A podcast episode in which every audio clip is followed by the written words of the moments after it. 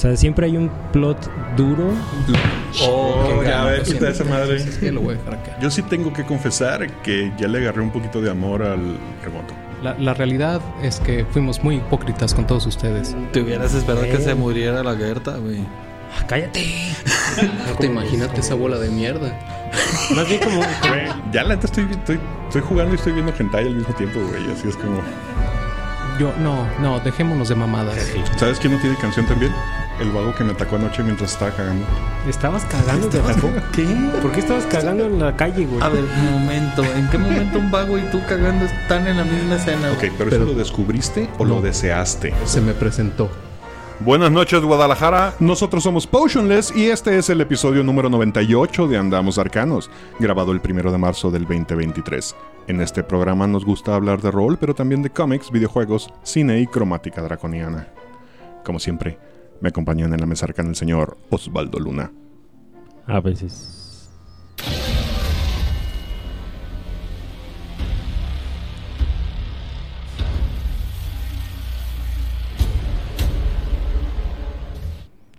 El Neandertal.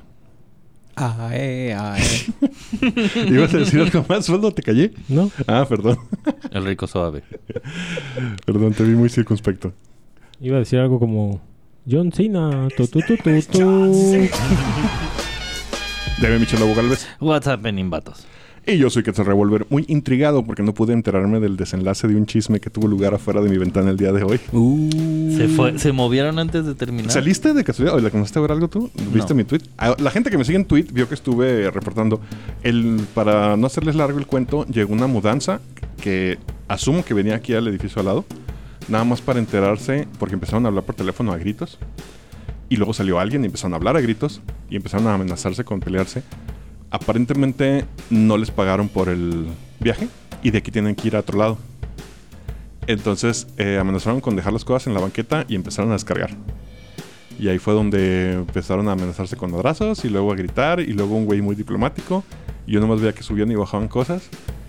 Y yo estaba esperando que dejaran aunque sea una cajita de cartón para la colección. Sí, yo no vi nada. Pero ya, al final ya no supe qué pasó y, y ahorita que llegaron ustedes y salimos a la terraza ya no estaban. Entonces no sé qué pasó, lo siento mucho para toda la gente que dejé intrigada en el Twitter mientras contaba esta truculenta historia. Yo tampoco supe el desenlace. Pa, pa, pa, pa, pa. Pero todos los problemas de los mudanceros se habrían evitado si tuvieran unos patrocinadores oficiales tan generosos y dadivosos como los nuestros.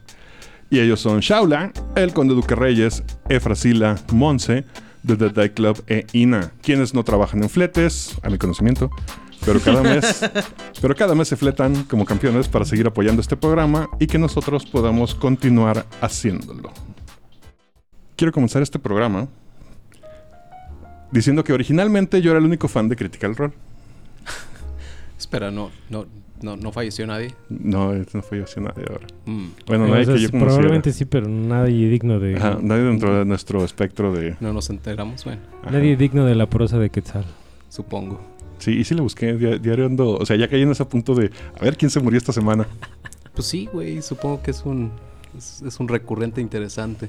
La prosa y tus obituarios son muy, muy generosos. Coloridos. Definitivamente, sí. Y espero que ninguno de ellos se ofenda y venga a jalarme las patas en la noche. No ha pasado hasta ahora. Lo cual nos lleva, señores, próximamente un tiro en Patreon. Pida su obituario.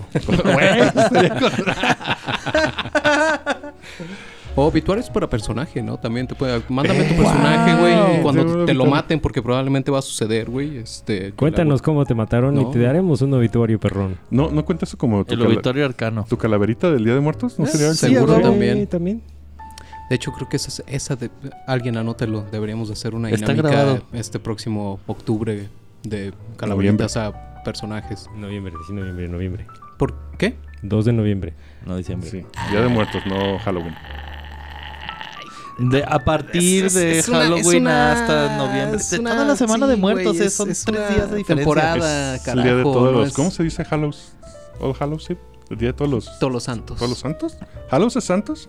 No realmente. pero- Halloween es como.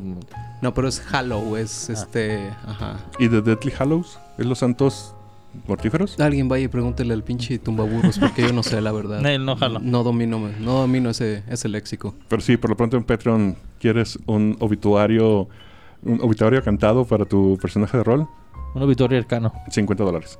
Nice. Porque va a, ser, va a ser con audio, ¿eh? O sea, Que de hecho en algún momento llegué a conocer a alguien que se- Con audio y dibujo. Bueno, dibujo podría ser. No, espérate, ahí sí son 80 dólares. Hallow Sí, no, significa santificar. Ah, ¿Ah? Halloween. mira. Llegué a Entonces conocer... sí son santos, güey. Sí, son tacos. No sé si esto evidencia mi edad, pero llegué a conocer a un güey que se dedicaba a hacer frases para las, posta- para las postales de Hallmark. Sí. Uh, wow. Las físicas, las que vendían en... Sí, sí, sí. Yo conocí un güey que hacía lo mismo, que escribía frasecillas para esas madres. Cha. Pero bueno. Oye, qué interesante que te paguen por ser cursi, güey. Ah, no, güey, ya, no, con todo el pedo de... O sea, yo tendría que mencionar una, una época previa a las tarjetas electrónicas. Este, porque ahora pues ya WhatsApp cambió el juego mucho. Y los stickers de WhatsApp y todo eso. Pero todavía en la época de los burundis y gusanito y todo eso, güey. Verga, sí, estoy... Los 2000 Los 2000 Todavía era de que te llegaban tus tarjetitas electrónicas, güey. Sí, claro. Güey, ¿Recuerda Güey, Jeep así- Jab? ¿No ah, te ah. tocó nunca Jeep Jab? Sí, no, pues en, en realidad fue toda una industria, güey. O sea, Sí. nos- ahorita nos reímos y decimos gusanitos y, y, este, los otros que dijiste, Cauco pero pues y todos ellos. en realidad forjaron una industria, güey. Y mucha gente fue a la universidad a causa de ese, es- toda esa rama Ese económica. 500 días con Sommer. El vato escribía, trabajaba en un pedo de cartas. Ah, sí, de- ¿no? Creo que eso postales. Mira, De cartitas así. ¿qué tal? que cuando, de nuevo, cuando trabajaba en mi época de diseñador de modas, cuando trabajaba en bolsas, me tocó trabajar con Gusanito.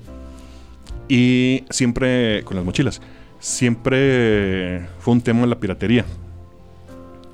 Y, y generalmente, pues todo- todos los dueños de propiedades intelectuales son muy conscientes de este tema. Teníamos varios problemas con el güey de, con el, si no mal no recuerdo su nombre, Rodrigo Tinajero con el dueño porque él decía que él no le afectaba la piratería porque no se comparaba en calidad. Hmm. Hasta que un día lo agarramos y lo llevamos a Tepito. A donde estaban haciendo. Mira, estas son las. esta- ah, están, bonitos, están bien bonitas tus. Tu, tu fábrica. No, esta no es nuestra fábrica. Esta es la pirata. Y no vas a hacer nada. Y dice, güey, no se puede hacer nada. Levanta O la sea, mano o para sea, que cómo esta te ma- matan. esto, esto, Tepito, funciona porque todos estamos de acuerdo en algo y nadie se mete en la bronca de nada. Esto es a lo que te estás enfrentando. Mm, Iba a decir una palabra, no, pero me acordé que es programa familiar. Pero sí le dijimos muy feo. El güey se le fue el hocico al suelo, cabrón. y bueno, pues si usted no recuerda quién es gusanito.com, o es muy joven, o es prueba de lo que pasó después, Después Sí. del gusanito. del gusanazo. Y bueno, estabas hablando de crítica, crítica, crítica rol entonces. Sí, Critical eso, Role. de eso sí iba a traer programa, pero yo creo que mejor vamos a hablar de gusanito. Ah.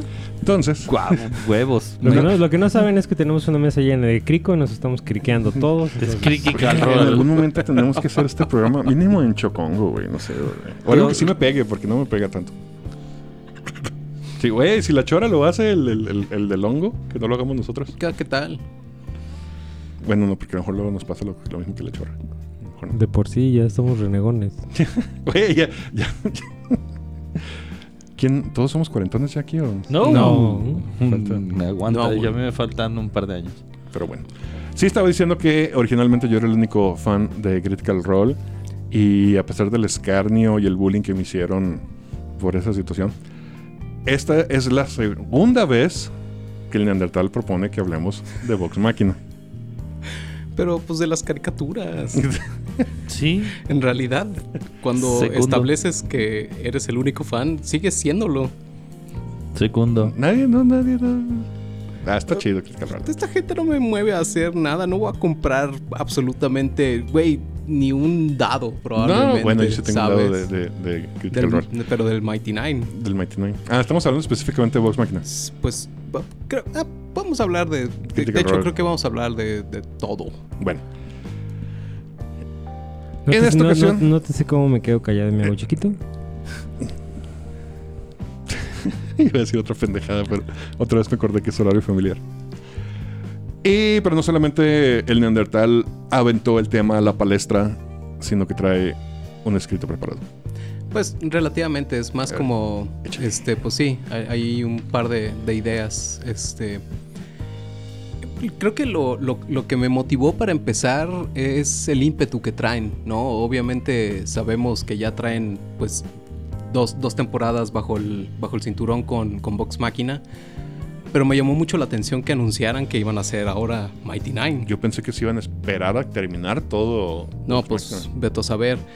Para quienes nos escuchan y no saben de qué cojones estamos hablando, este, tanto Vox Máquina como Mighty Nine este, son eh, campañas de este grupo de actores de voz eh, que se hacen llamar Critical Role. Este, si no saben quiénes son, pues obviamente vayan y googleenlos, ¿no? Los Mighty Nine este, de hecho, escrito como N-E-I-N. No, no son los Mighty Nine como los Mighty Nueves. Este, para quienes no tienen una idea, el nombre proviene de un chiste local de la mesa de Critical Role, derivado de una racha de varias tiradas consecutivas con resultados de 9 en un dado de 20 para varios jugadores.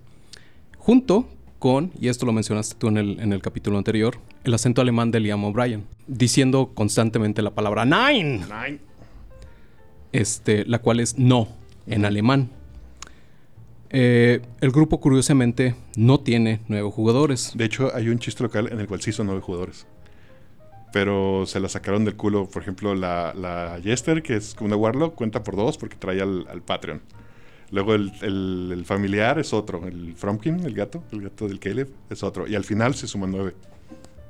Pero, no son nueve jugadores. Ese, es- ese No, fue mi punto. Anyway.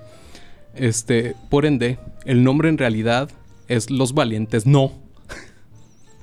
Los valientes, no. Los Valientes No. Como el doctor no. Ajá.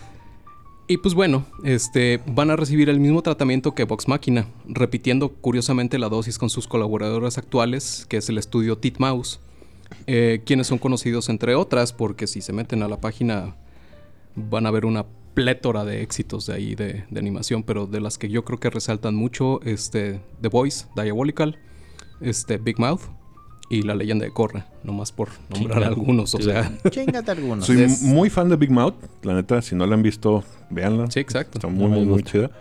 Eh, obviamente, Corra, pues está muy chingona. Yes. No, no pude terminar de ver The Voice, la de, de- Diabolical. Eso Pero la animación tienes que admitir que está de huevos. ¿No es un estudio diferente cada capítulo? Sí, pero estos güeyes son los que coordinan toda esa, Mm, esa producción. Y tienen acceso a esos, a esos, este, Animadores. esos sí, a esos Artistas. artistas. Desarrolladores.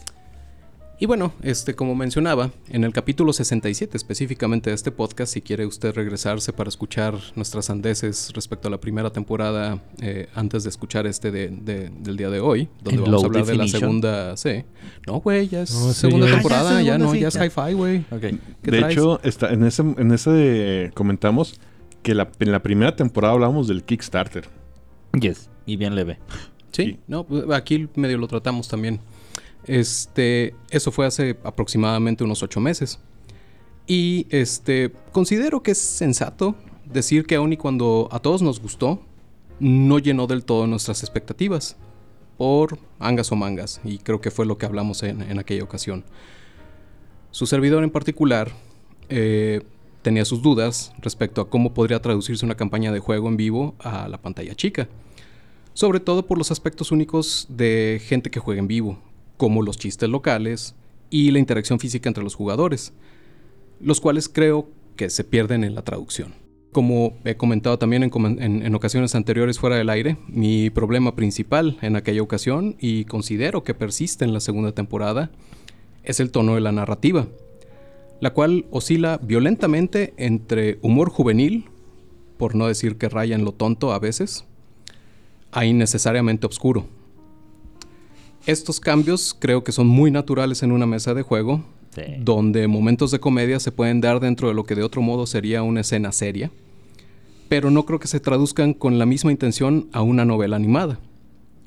De hecho, estamos ahorita hablando de, de la, de la película de Calabozos y Dragones, sin aún haberla visto, creo que la nueva película de Calabozos y Dragones podría sufrir de estos mismos errores, donde el cringe autoconsciente puede tomar prioridad sobre la historia a contar. Podría ser. Con los de la de Carlos y Dragones, vieron el último tráiler, el del cadáver resucitado. Do- De, de ahí mi, mi temor. A mí- sacaron otro micro corto que es donde salen los mental no Ah, sé sí. y, y ese, y ese creo que ese In- los Intellect Devourers, ¿no? Intellect Devo- Devoters. Y creo que también cometen lo mismo. Se vuelve irracional. Ah, el chiste. ahí fue donde me, me terminó. Ya, ya quería ir a verla.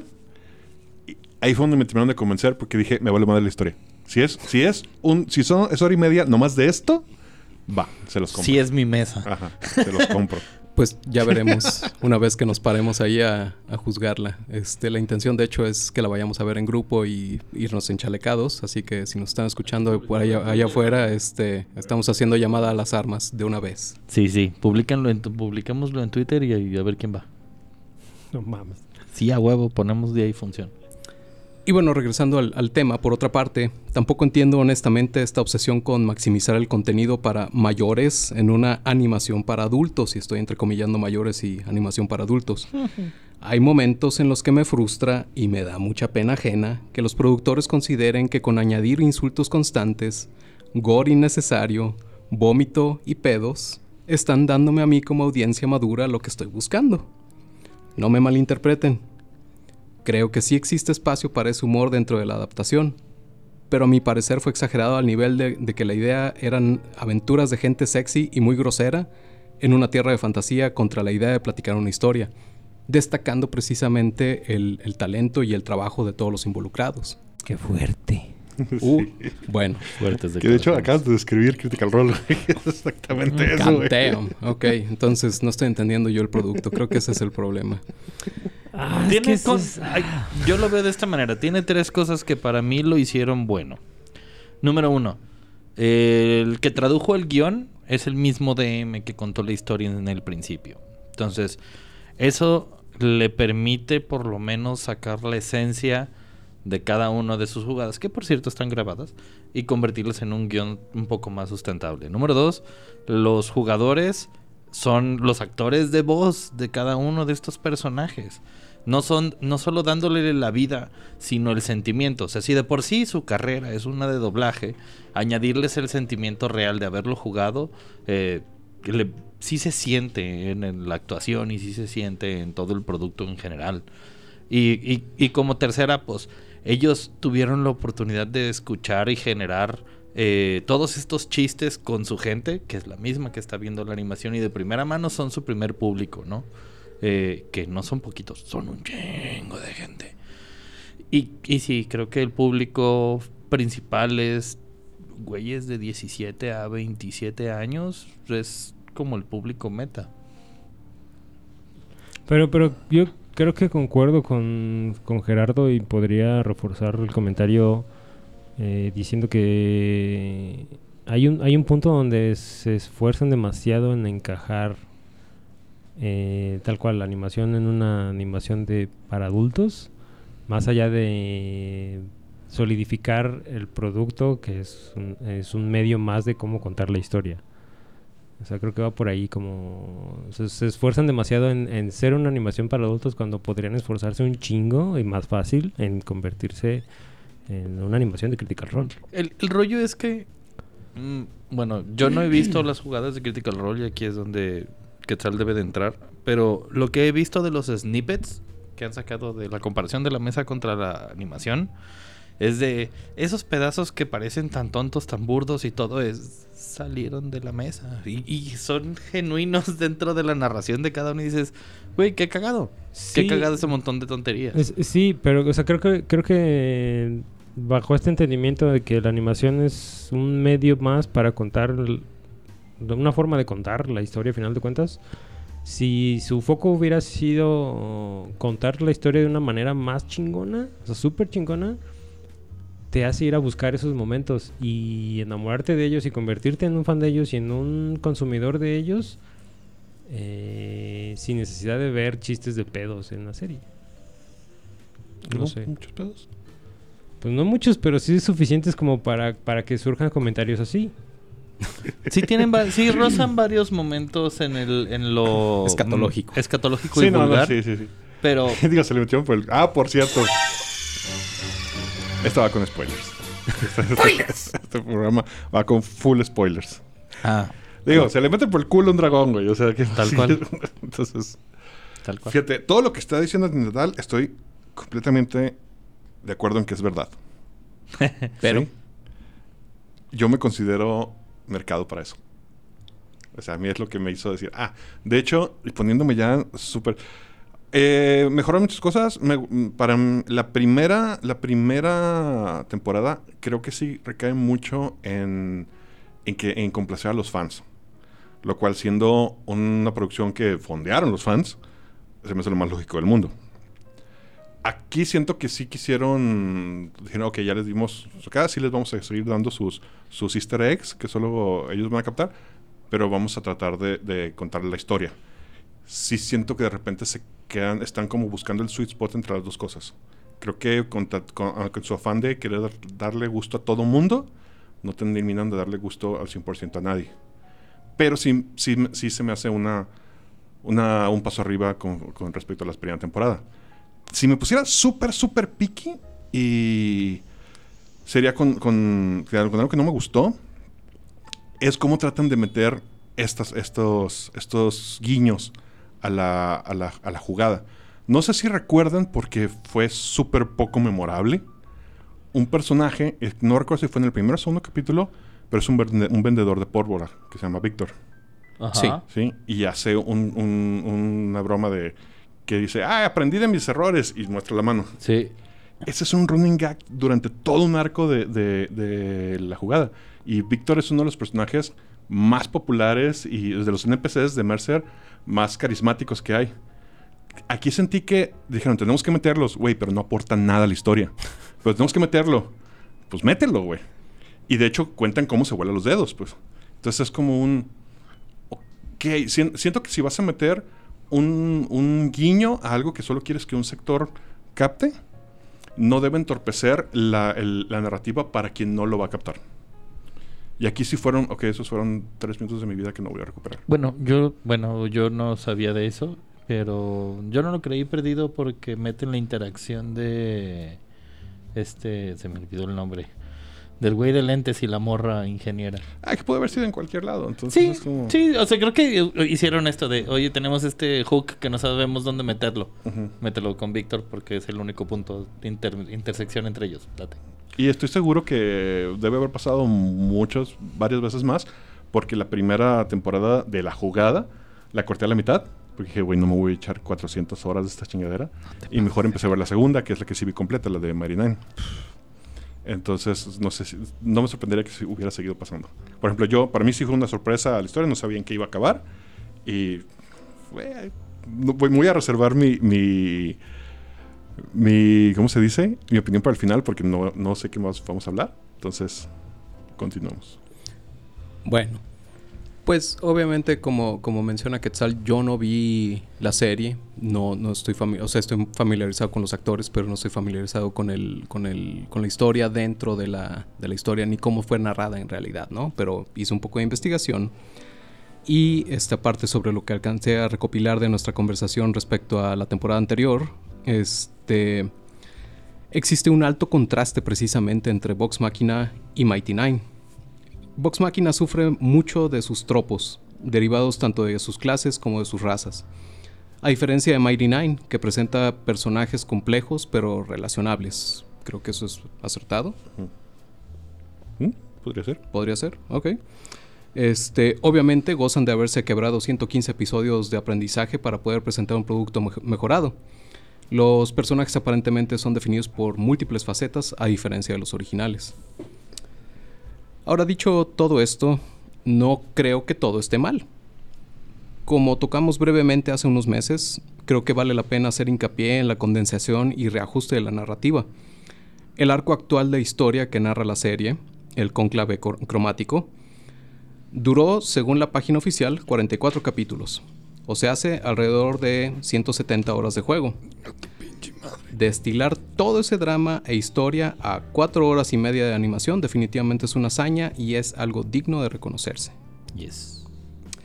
Que es lo que menciono que no creo que hubiera sido posible de mantener una narración tan limpia o coherente si no hubiera sido Matt Mercer el que hubiera estado escribiendo los guiones y destilando esta información. Sí, se nota la mano de, de quien está involucrado y no dudo que esté detrás del storyboarding también, no nada más de, del- de la Pues, traducción y basi- de la, de narrativa. Según yo, su posición quedó como showrunner. O sea, él, él en realidad es el, que detiene el oversee, el oversee de, de todo el proyecto. Obviamente ya tiene un equipo de escritores, ya tiene un equipo de artistas, bla, bla, bla. Encima de esta tarea legendaria, ha habido pequeñas modificaciones a la sucesión de los hechos que permiten reinterpretar la historia original de una manera más cohesiva. Como ejemplo, Vox Machina ya había viajado a Baselheim antes de haber escuchado sobre los Briarwoods, cosa que en la serie sucede de, pues, al, revés, de hecho. Otro, por ejemplo, fue el encuentro con el Beholder, donde Vax se luce con su nueva flamante reliquia, Que ahorita tuvimos fuera de micrófono la disyuntiva si era un beholder no- o no era un beholder. Esa O es, un m- Purple es- sí, mi interpretación sobre ese monstruo que enfrentaron cuando, cuando le dan la, la armadura a Vax. Este es que es un beholder, pero sí tenemos nuestra, nuestras dudas al respecto. Eh, otro más fue cómo reescribieron dos momentos clave en el desarrollo de personaje de, de, de Killed, eh, donde la ponen literalmente a prueba de fuego antes de dominar el elemento, a diferencia del mito original, donde esto sucede después del asedio a Pyra. Por otra parte, eh, permite utilizar recursos que en una sesión de juego no funcionarían, como separar al grupo. Sí, claro. Y bueno, este, algo que recuperé de nuestra charla anterior también fue que Mighty Nine fue la máxima cúspide de popularidad de Critical Role. Fue durante esa campaña que salió el Kickstarter para la serie animada de Vox Machina, donde déjenme recordarles que inicialmente pedían 750 mil dólares y terminaron juntando 11 millones. Donde en cualquier convención de cómics habría al menos alguna cosplayer de Jester Labor, con múltiples artistas haciendo este, fan art e incluso gen- gente vendiendo sus propias creaciones y artefactos o accesorios por Etsy. Este, todo relacionado con, con los Mighty Nine específicamente. Por su. Pero todo esto es en los hombros de Vox Máquina. Mm, eh, O sea, en realidad la, la base del éxito es la primer serie y no hay para dónde hacerse. Dicho eso, Mighty Nine, en realidad, si me lo preguntan a mí, se convirtió inmediatamente en la cara de Critical Role. De hecho, podría atreverme a decir que los Mighty Nine son mucho más reconocibles que Vox Machina antes de que saliera la serie. Claro. Y bueno, este, pues para, para, para concluir, no sé si estoy solo en mi criticismo respecto a la serie, pero si no es así y hay gente que comparte mi opinión, yo espero que los productores puedan reconocer estos errores que, que comento y nos entreguen un mejor producto de esta nueva iteración de historia y personajes, ya que salga a la luz Mighty Nine en un par de meses, supongo. ¿Ya tan pronto va a salir Mighty Nine? Pues me Pues imagino que ya está en calientes. producción y obviamente ya no, no han anunciado Vox Machina 3. Entonces Dijeron me que imagino que va a haber primero Mighty Nine y luego seguirá Vox Machina porque pues es el mismo equipo. Dijeron que iban a soltar Mighty Nine en este año. Wow. No sé si lo he comentado esto al micrófono o en una de nuestras reuniones post-evento en las cuales prohibimos los micrófonos. De, Con justa No razón. mames. Pero a mí se me hace muy cabrón la similitud entre Critical Role y cualquier banda musical de éxito. En la de que Son los rockstars. O sea, pero, pero la evolución.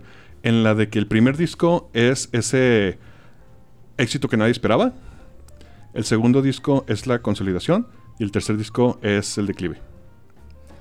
Porque en primera, cuando empiezan, empezaron en sus casas. Ya tardan cinco, ¿no? ¿eh? Todavía son no tres sé. álbumes, ya tardan cinco. Porque para mí, o sea, empiezan en su casa con, con Vox Máquina. Y luego pega, brincan a Geek and Sundry. Y luego brincan a su propio a su, su propia cosa, ¿sí? Y lo terminan y es un éxito y les va muy bien. Para la segunda, toman lo que, lo que, que sería su segundo disco, toman lo que funcionó y lo hacen ya sin preocuparse, como ya tienen más, como nosotros en esta segunda temporada, como ya tienen mejor equipo y mejor este, backend, se puede- pueden explorar más lo que los hizo tener un éxito en la primera temporada. Entonces sale un producto mejor, que es Mighty Nine. Que es lo que dices, pues es como con lo que pegan el madrazazazo, que será su segundo disco. pero se convierten en víctimas de su propio éxito. Para la tercera temporada, que es la que está ahorita, son tan grandes que la- el fallo ya no es una opción. Sí, ya sí, hay- es- no, ¿No es la cuarta ya? No, esta es la tercera. La de Hells Bells es la de ahorita. Este, tuvieron cositas sí. pero- Entonces, ya es un monstruo, ya hay inversionistas, ya hay gente que depende del éxito. Entonces ya entra Don Dineros, que es el, güey, ya no experimentes, güey. Capitaliza lo que ya sabes que funciona. Y se diluye un poco. Y porque yo me estaba preguntando, ¿por qué no me, por qué no me está capturando esta nueva aventura? Y es eso, es como, esta se siente forzada. Pero es el mismo elenco. Exactamente el mismo. Ok. Y en los mismos roles, porque es Mercer este, narrando. Oh, ok. Y se nota cuando, bueno, a mí de repente se me hace como muy obvio cuando están tratando de repetir cosas que pasaron. Sí, Este- hay, ya hay una fórmula detrás. O sea, hay una, hay un como este, como este seguimiento o loop como alrededor de las acciones y escenas y cómo está configurando eh, Mercer la historia para que les ocurran en ciertos momentos ciertas cosas y empiecen a conectar esas cosas con el resto de su lore, con el resto de lo que ya tienen ya tienen hecho. Ya hay una hace, hace un, hace un- varias semanas, yo creo que un mes o dos meses, donde los eventos de- del arco los, los han hecho regresar a los Mighty Nines y a, a lo que hizo Vox Máquina. O sea, como de, Ah, ah, ahora- existe la leyenda de Vox Máquina, porque es la leyenda de Vox Máquina. Ahora, ¿realmente tú dirías que lo diluye o lo estabiliza? No, lo, lo diluye completamente porque, eh, como con las bandas, que cada disco estás esperando una evolución del sonido y luego hay un disco estancado. Entonces es como, este y cuando dices, este disco se volvió comercial. Así siento la tercera temporada de, de Critical Role. Como, este ya no es el grupo de, o sea, ya no siento el grupo de Critical Role diciendo qué vamos a hacer. Porque podríamos dedicar un capítulo entero acerca de qué tanto es las tiradas y qué tanto es guion. Sí, pues vale madre, si a final de cuentas es el producto que ellos hacen. Bueno, ahora Aquí- también el per- punto... Perdón, lo que iba es que aquí ya siento una tercera voz encima de ellos diciendo, güey, tienes que reportar estos resultados como le hagas. Tiene que ocurrir, tiene que ocurrir, tiene Creo que ocurrir. que eso se veía venir desde el momento que empezaban a buscar un capital y buscar, o sea, en el momento de que no se volvieron su propia casa de producción y empezaron a, a responderle a otros, creo que se veía venir. Ahora, triste. si me pre- si me preguntas Ojalá a mí- hagan- se estabilicen. Ajá, eso, güey, no está mal, es un proceso natural de cualquier franquicia de éxito. Es Sí. cómo lo llevas y cómo sales de eso. Yo esperaría con mucho ánimo una cuarta temporada y ver qué pasa. El revamp. Ajá, el- ajá, exactamente, el, el- el brinco de vuelta. Que ojalá sí lo tengan. Lo cual, obviamente, no deja de ser mi pura opinión porque se siguen bañando de feria. ¿Sí? Y, y lo puedes ver en todo lo que están licenciando y la cantidad de productos que están saliendo de Critical Role. Que por cierto, los nuevos ah, estatuas de Sideshow están bonitas. No, pero Sideshow es Sideshow, güey. tan, no, tan, no tan, hay- no hay tan. dónde hacerse, y estoy seguro que se la pelearon a, a Hot Toys. Es- estuve. Ahora que terminé de ver la, te- la segunda temporada, estuve tentado porque, si bien no soy fan de, de Vox Máquina como tal, o de más bien de Critical Role, este. Me, me gusta este aspecto que menciona Andy de, de Vox Máquina, fue lo primero que hicieron y lo hicieron realmente aprendiendo y. Eran la primera vez que jugaban, estas, estas relaciones entre los personajes y luego entre los jugadores, etcétera. Este, y obviamente el pues el pinche semi-elfo es el Edgy, güey, y pues yo soy yo, entonces dije, "Ay, a ver la pinche figura de McFarlane que está muy culerita, güey." Ay, McFarlane es un hit and miss. Sí, güey, está muy Siempre. culerita, güey. Pero como soy el pinche aferrado, fue como de, si compro esa madre y luego si compro esta otra madre, entonces si le meto una pintura, ah, ok. ¿Te la compraste? No, todavía no. Ah, Pero por, porque me di cuenta que, que, que como está, es el, es el toy de la primera temporada, no trae la armadura chida. Entonces voy a esperar a, a la- a las siguientes versiones de la segunda temporada para ver cómo sale la nueva, la nueva armadura. que de hecho, estoy seguro que, o sea, no estoy seguro. Obviamente se esperaron a liberarlos de Sideshow a que acabara, estuviera La completa. temporada. Pero yo la terminé de ver hoy hace 20 minutos. Sí, yo ya he visto previos de, de Vax. Ajá, entonces El- cuando vi la armadura dije, ah, pinche spoiler. Sí. Que bueno, juguetes. Si eres fan de Star Wars, juguetes spoileándote las historias es Sí, pan de cada la vida. día. Pan de cada Güey, día. Eso fue, fue el- lo primero que hizo, güey. Ni siquiera había juguetes, pero ya había...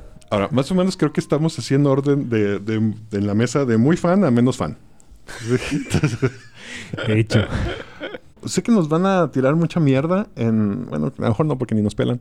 Este, pero sí, hay, me ha tocado ver banda que defiende acérrim, acérri- acérrimamente, acérri- Acérrimamente. acérrimamente a Critical Role y todo lo que hagan.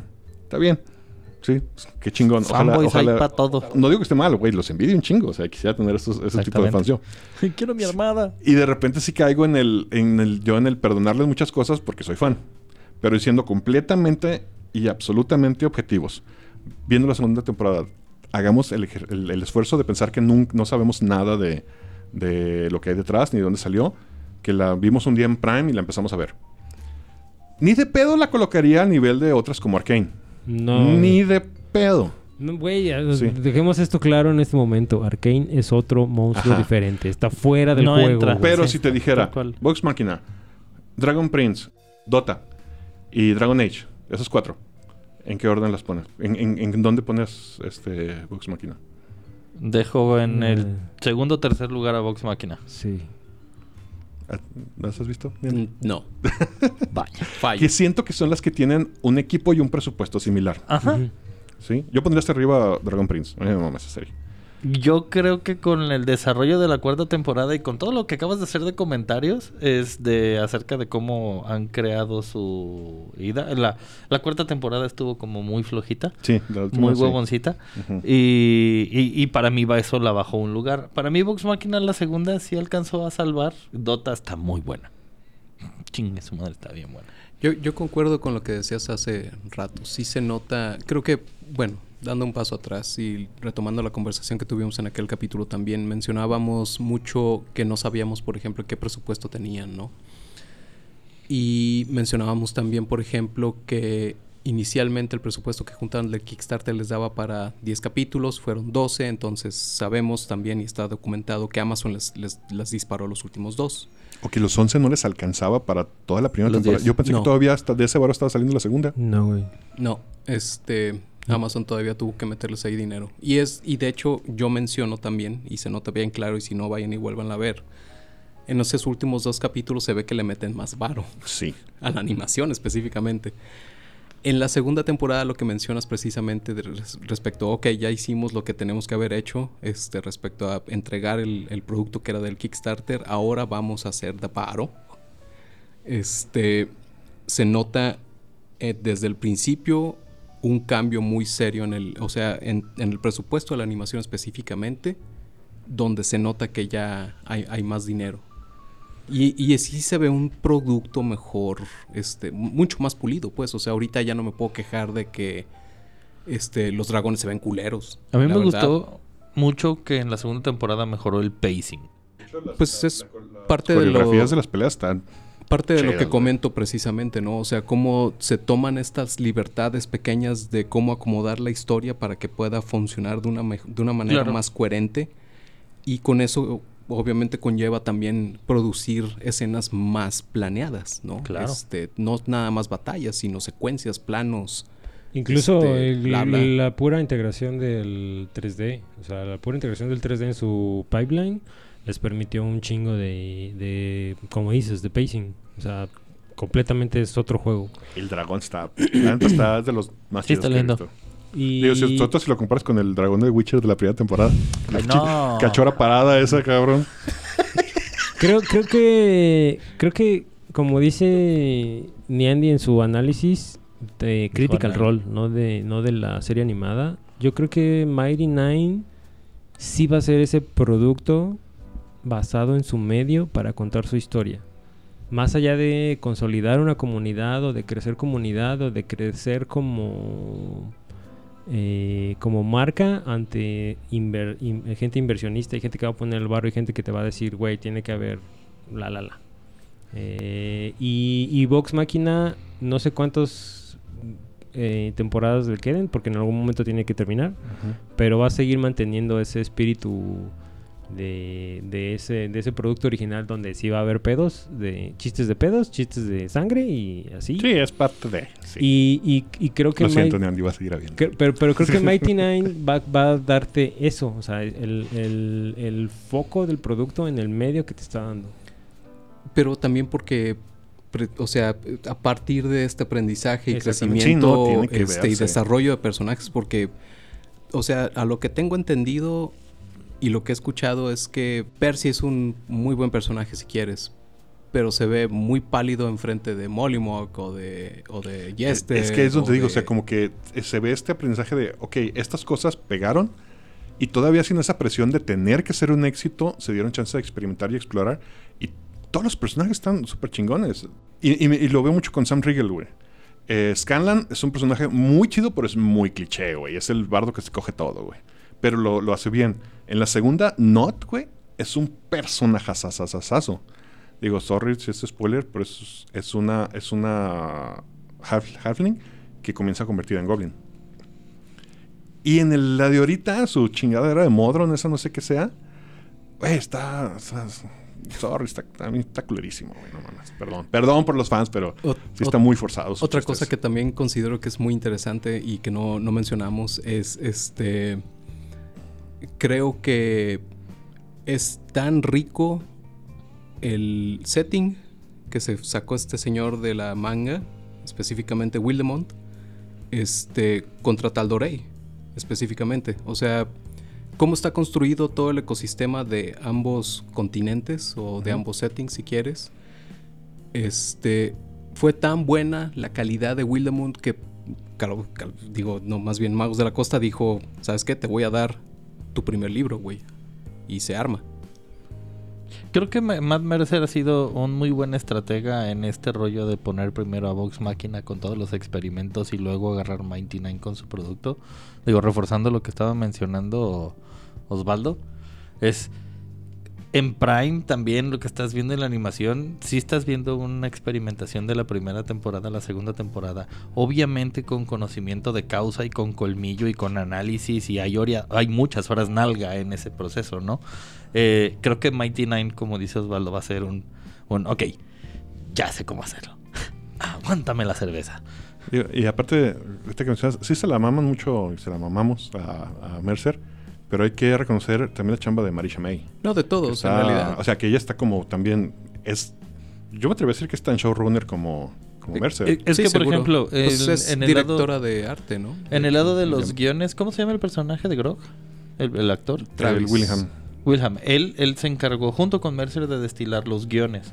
Mientras ella creo que se dedicó a hacer no solo el arte, sino el concepto de todas las de estas de batalla igual destiladas de lo mismo. Entonces, todos, aparte de ser actores, son profesionales del- de la farándula que conocen algo y que a huevo le echaron la mano a... Deja a tú, o sea, simplemente están involucrados. Sí, O sea, sí, todo- todos. todo, todos, todos, toda la mesa está involucrada. No, y aparte toda la mesa es pura cartita pesada, güey. y todas este, las, todas las cartitas pesadas tienen compas pesados. O sea, que, que consiguieran a este güey para que les hiciera el concept art. No, me- no recuerdo el nombre del vato, que es super compa del Max Dunbar. Es un güey. Obviamente te habla de, de, güey, son vatos metidos en el medio que si no saben, conocen a alguien que sí sabe. güey. Ajá. Y eso me da, por ejemplo, y ahorita me está pasando que me da mucho gusto ver productos que están buscando esa media entre sí hay que ser varo, sí hay que darle gusto a don dineros, a señor inversor, pero también vamos a escuchar a nuestro público sin que lo que nos digan sea Canon. ajá, ajá, que con todo este pedo de que es que la historia tiene que tener esto, esto, eso. No, a ver, la historia va a ser como yo la quiero contar, ¿sí? Pero sí te estoy escuchando. Claro, es Sí. que creo que esa es la única manera de hacer un producto eh, pues en esta de esta manera financieramente sustentable, porque si por lo menos continúas alimentando a tu fanbase, la cual no es pequeña, hablando específicamente de Critical Role, eh, y esto y aprendes su fórmula que ellos amen, está bien. O sea, grandes franquicias han creado eso y más y hablamos, por ejemplo, de Nintendo. O sea, pues, son franquicias que han sabido construir su fórmula, quedarse sobre ella y sobre eso construir lo que han querido, pero están en este modo de, tú, señor grandote, capitalista, cerdito, necesita dinero. Pero tú, público, para darme dinero necesitas contenido que te guste. Entonces, si no te escucho, no, no te puedo dar eso. Si no te doy eso, no me das dinero. Y el señor Cerdito me mata. Que de hecho una de las razones principales por las que me dio gusto que fueran a sacar la, la de Mighty Nine es porque entonces ya va a haber más cosplayers de Jester. Que es una de mis razones para querer andar con una cosplayer. Vaya. Cosplayers ab- ab- DMs abiertos en ¿Qué tal Revolver? Pero bueno, ya se nos acabó la hora. ¿Algo que quieran agregar antes de retirarnos? Alguien, alguien, alguien, alguien, alguien, alguien, haga algo de Pero- pero- pero háganlo bien. ¿Seguro? Si no, no. Ajá. ¿Estás viendo cómo está la situación? En los últimos cinco años, y voy a, con- y voy a meter a, a esta madre como dentro de los hits, o sea, de las cosas que sí se han funcionado. De productos que se están basando en la nostalgia o en, un- en un éxito en otro medio.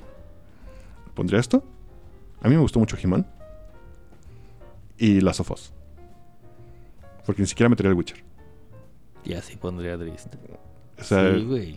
contra, contrapuesto a todos los que han salido culerísimos. O sea, lo pongo, lo pongo en el sentido de si alguien tuviera la capacidad de invertir esa cantidad de dinero en algo de Dritz, con la- obviamente con una persona correcta corriéndolo detrás, o sea, según un pinche Salvatore detrás. ¿Qué es lo que pasó con lo que pasó con el puto videojuego, güey? De- Salvatore no estaba metido, güey. Fue un pedo que Wizards de la Costa pa- le pagó a unos vatos en quién sabe dónde y eran un equipo de cinco cabrones, güey. Cinco cabrones hicieron esa madre, güey. No puedes, no puedes pedirles más. ¿Que el, el Dark Alliance? El Dark Alliance. No puedes ¿Ya- pedirles ya- ya más, güey. ¿Ya está parchado? ¿Ya es jugable? ¿O todavía no? Ya, según yo ya Porque está. creo que todavía está en el Game Pass. Ya hasta iban a sacar DLCs. Si HBO agarrara a Drist, ¿crees que pudiera ser lo que no fue Rings of Power? Wait a minute, what? Depende quién lo corra, güey. Porque lo, lo que, eso fue lo que pasó con Rings, on- Ring- Rings of Power. No había alguien, un, un, tolkieniano que dijera, no, güey, la estás cagando. O sea, fue, un- fue lo mismo que le pasó a Witcher. Un grupo de personas a las que les pagaron por hacerlo sin estar metidos o estar conscientes de la IP. O sea, lo mismo que decíamos, Mercer dirigiendo su propio producto, ese es, güey, la clave. Entonces, para generar un producto de Driss tendrías que poner literalmente o a Salvatore O a su un hijo, güey. O a su hijo echándole las ganas, güey. O por lo menos un fan bien clavado. Y esa, ese punto también es clave en Arkane, güey. Sí. ¿Quién fue el pendejo que dijo, oigan, ¿y si hacemos una pinche caricatura de este pedo? No sé. ¿Quién fue? Fue- Güey, fue, Fue uno de los directores de arte, güey. Ah, ok. Fue, de- fue desde adentro. que, le, que le dijeron, te doy tanto varo, güey, haz un piloto. Y lo llevamos con el, con el patrón, con el dueño de este pedo. Llegaron con el patrón y le dijeron, no, no lo vamos a armar porque lo que necesitas fue una basura, güey, pero tenemos este pedo. Ese sonido no es lo que están pensando. el, varo, es varo, el varo. Osvaldo haciendo... Making it rain. ¿Pero te ibas a decir algo, sí- o sea, ¿sí te gustó Rings of Power? Sí, a mí sí.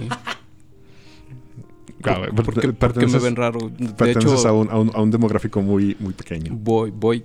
Creo que va a ser tema. Va. Sí, yo también ya la vi, a mí sí me gustó. La verdad es que, como todo, volvemos a lo mismo, es una adaptación. Don't be anal about it. Híjole, qué difícil. Don't Pero be bueno. anal about it. Pero bueno, el día de hoy estuvieron conmigo el Neandertal. Eh, an- antes de dar mi recomendación, nada más quiero platicar un poco sobre el fin de semana. ¿Qué pasó? Estuvo bastante intenso. El sábado fue el Festival Adverso. Estuvimos por allí desde las 4 de la tarde. Vimos ocho bandas. Un par de ellas nos volaron el seso. Estuvo bastante bueno. Eh, ¿Alguno de esos par fue las águilas del... Las águilas estuvo, las águilas cerraron, las águilas estuvo divertido, ya estábamos muertos, estábamos siempre. bien tronados, pero sí estuvo divertido. Creo, eh, no estoy muy seguro. ¿Cantaron Speaking Tongues? Shit, I don't know. No, No. eh, Sí, no soy súper fan. Este, pero lo que creo que sí sucedió es que alguien les aventó una playera que decía ¿Dónde está Josh Home? ¡Ah, huevo! Y ahí se la puso el baterista. Yo quería aventarles un Doctor Simi vestido de Josh Home. No me acuerdo si hubo doctores Simi, honestamente. Y el domingo fui a ver a, a Rivers of Nihil con eh, Im- Imperial Triumphant. Ya se metió el dedo en la llaga. Este, no, no realmente. O sea, digo, estuvo, estuvo muy bueno, estuvo muy bueno, pero, o sea, como les comentaba, no creo que haya sido como una experiencia trascendental. Ninguno de los dos, pero estuvieron buenos, ambos. Este, Festival Adverso tuvo ahí un par de problemas de sonido y logística y pues bueno, este, esperemos que en algún punto corrijan. Este, pero no estuvo, patrocínenos. no, no estuvo mal, la verdad. Este, buena experiencia, eso fue ahí en el, en el Agua Azul. Este, un rato el calor sí estuvo medio del chile, pero este, Y espérate. pero no, uf, sí se va a poner bueno. De aquí a mayo Uf. va a estar sabroso.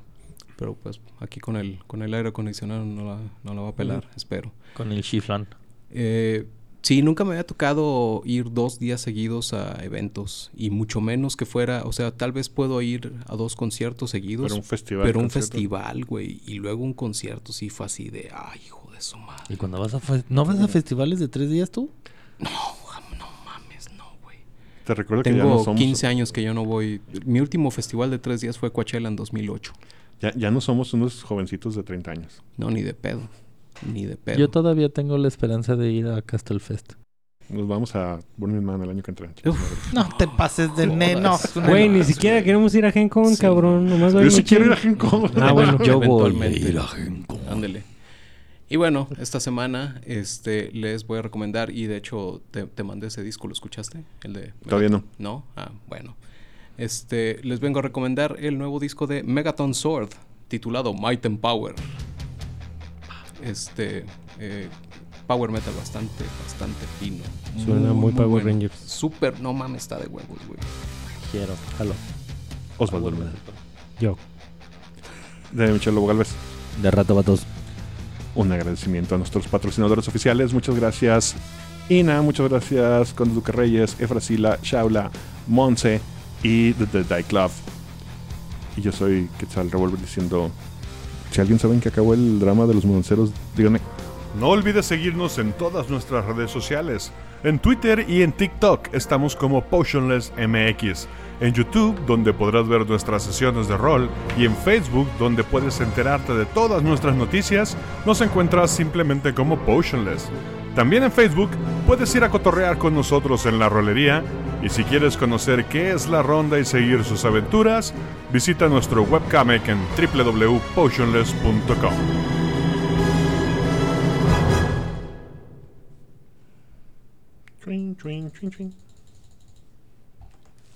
Nada mal.